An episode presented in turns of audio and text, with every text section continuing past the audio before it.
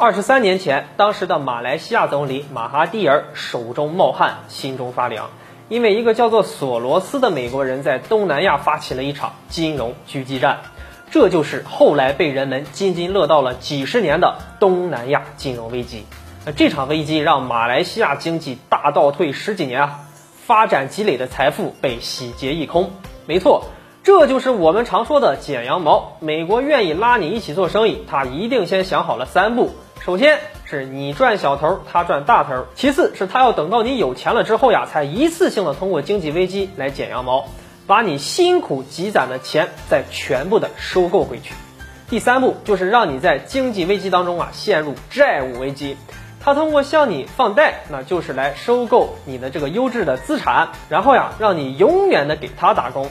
那美国剪羊毛大法呢，在过去可以说是屡试不爽啊，所以它可以放心大胆的去工业化，把制造业呀都给转移出去了，因为他都盘算好了，你赚的钱呀，那不就是在给他攒的吗？只要谁攒够钱了，那想搞产业升级了，那就果断出手。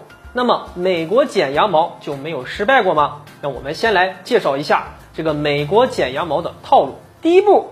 美国先降息，那些新兴的市场国家呢？因为发展比较快，即便是跟着降息呢，那国内利率呢还是会高一些，这样就会跟美国之间形成一个利差。于是，美国的金融资本会大量的低价进入美元，然后投放到这些新兴市场的国家，挣着中间的利差。同时啊，由于资金的涌入，还会导致新兴市场国家的货币升值，资产涨价。如果这些热钱还通过购买股票或者地产相关的金融化产品，还会获取得更多的收益。然后啊，等这些新兴市场国家发展到一个阶段之后呢，积累了一些财富了，你再想发展，那就需要进入到经济转型了，需要往产业链的上游爬一爬，才可以多赚一些利润的时候呀，美国就会开启美元的紧缩周期了。那在短期之内啊，快速加息，促使流出的美元快速回流。这个时候呀，在新兴国家呢，就会出现货币和资产的抛售，造成本国货币贬值，资产价格大跌。然后啊，美元带着收割的财富回到美国。像韩国的三星股份呢，就是由美国资本占大头的。它就是在危机的时期呢，打折卖给美国的。同样的套路呀，不同的历史。一会儿呢是南美经济危机啊，一会儿呢又是东南亚金融危机。有时候呀，美国连他的盟友都不放过。那日本、韩国都被抢过一轮呢，次贷危机又把欧洲给坑惨了。那么之后呀，美国又瞄准了谁呢？